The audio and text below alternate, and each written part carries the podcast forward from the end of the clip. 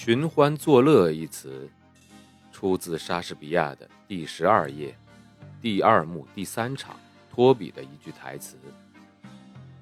你以为自己道德高尚，人家就不能寻欢作乐了吗？欢迎收听英国作家毛姆著作的《寻欢作乐》，翻译高新伟，演播生意人陛下。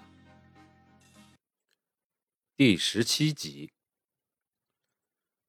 天气突然巨变，变得非常冷，下很大的雨。我们的远足也因此停止了。我并不觉得难过，因为我不知道在看到德里菲尔德夫人与乔治坎普见面之后，现在要怎样才能直视他。我倒不是为此感到震惊，我更多的是感到奇怪。我不能理解他怎么会喜欢被一个老男人亲吻。我突然有了一个奇异的想法，里面充满了我所读过的那些小说的情节，那就是乔治勋爵用某种方式利用他的力量强迫了他。由于他知道罗西的某种可怕的秘密，他不得不屈从于他那令人作呕的拥抱。我想象了各种各样可怕的把柄，可能是重婚、谋杀，或者是伪造。书中的那些恶棍大多都会以此来威胁那些倒霉的女子。也许德里菲尔德夫人曾经给某个票据做了背书。我虽然也不太明白这到底是什么意思，但是我知道结果是灾难性的。我自我陶醉地想象着他的痛苦。漫漫长夜，他穿着睡裙坐在窗前，美丽的秀发垂在膝盖上，绝望地向外望去，等待着天明。我想象我自己是一个穿着晚礼服、留着抹过蜡油的小胡子、有着钢铁般肌肉的高个男子，英勇而又机敏的。把他从无赖的圈套中解救出来。然而，他看上去并不像是不自愿地屈从于乔治勋爵的爱抚，而我的耳朵中总是响起他的笑声。这声音里有一种我从未听到过的调调。这种调调给我一种奇怪的、快要让我窒息的感觉。在剩下的那部分假期中。我仅仅又见到德里菲尔德夫妇一次。我在镇子里偶然碰到他们，他们停下来同我说话。我突然又感觉非常害羞，而且当我看向德里菲尔德夫人时，我不禁又窘迫的脸红起来，因为他的表情中没有任何一点显示他心中藏有一桩罪恶的秘密。他用他那柔和的蓝眼睛看着我。眼里流露出孩子般淘气的神情，他的嘴总是微张，好像马上就要转化为一个微笑。他的嘴唇是那样丰满而红润，他的脸上透着真诚和纯洁，那是一种天真的坦诚。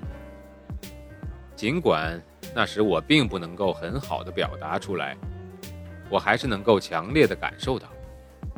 如果我能用言语表达的话，我会说，他看起来绝对真诚，他不可能和乔治勋爵有私情，这其中一定是有原因的。我并不相信我所看到的事情。接着，我终于得回学校了。马车夫把我的箱子运走后，我自己走到了火车站。我没有让我婶婶送我。觉得自己走更显得有男子汉气概，但是当我走在街上的时候，又觉得有点丧气。去泰肯伯里的火车是一条小的分支，火车站在镇子的另外一头，靠近海的地方。我拿出车票，坐在三等车厢的角落里。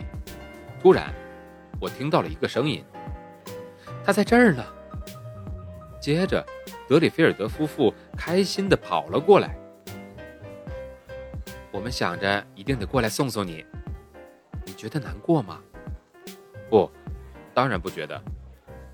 哎，没关系，时间不会很长的。当你回来过圣诞节的时候，我们时间多着呢。你会滑冰吗？嗯，不会。我会，我可以教你啊。兴奋的样子让我也高兴了起来，但同时他们大老远跑到火车站跟我道别，又让我有些哽咽。我很努力的不让我的感情表现出来。我这个学期应该会打很多次橄榄球，我应该可以进入校队的二队了。他看着我，眼睛里闪烁着善意，连同他丰满的红唇一起笑着。他的笑容中有某种东西是我非常喜爱的，而他的声音好像带着笑。或者眼泪在颤抖。有那么糟糕的一瞬间，我很担心他会过来吻我，我吓得不知如何是好。他继续说着，就像人们对待还在上学的男孩子那样，不停开些温柔的玩笑。而德里菲尔德就站在那儿，什么也没说。他眼睛里带着笑意，摸着他的胡子看着我，接着。警卫吹起嘶哑的哨子，挥动起旗子。德里菲尔德夫人抓起我的手，握了握。德里菲尔德也走上前来。再见，这个是给你的。他把一个很小的纸包放到我的手上，火车就启动了。当我打开它时，我发现是两枚半仙令的硬币，包在一张手纸里面。我的脸红到了耳根子，我非常开心能多些钱花，但是一想到泰德·德里菲尔德竟胆敢给我小费，我就既气恼又感到屈辱。我不可能接受他的任何赏赐。我确实曾经和他一起骑车、划船，但是并不是什么阁下。他给我钱实在是一种屈辱。最开始，我想什么都不说，就直接退还这些钱，通过沉默来告诉他，我对于他的这种失礼行为是多么的气愤。接着，我在心中起草了一封极具尊严而严厉的信，在信中，我感谢他的慷慨，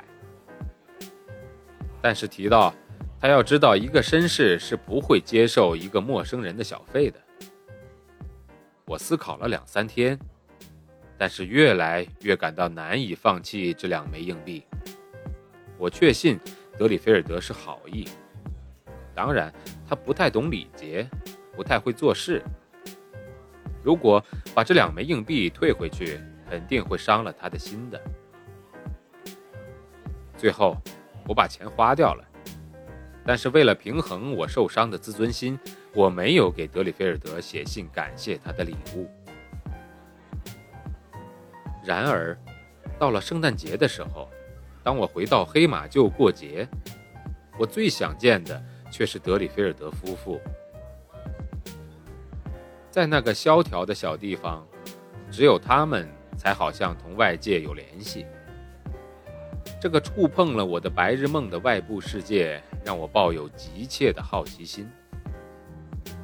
但是我没有办法克服自己的害羞，主动去他们的家里拜访。我希望能在镇子上碰到他们，但天气一直非常糟糕，镇子里在刮着猛烈的风，让人感到刺骨。那些不得不出门办事的少数人，厚厚的裙子被刮得像是飓风里的渔船，冷雨随着狂风倾泻。而那片在夏天把整个乡村都照耀的舒适极了的天空，现在则像一个棺材罩一样，恐吓似的压在大地上。在这种情况下，想要碰到德里菲尔德夫妇，机会是很渺茫的。于是，我最后终于鼓起勇气，在一天下午茶后溜了出来。一直到火车站的路上都是一片漆黑，但有一些为数不多且十分昏暗的街灯，让人走在人行道上容易了一些。本章节演播完了，欢迎订阅，持续关注。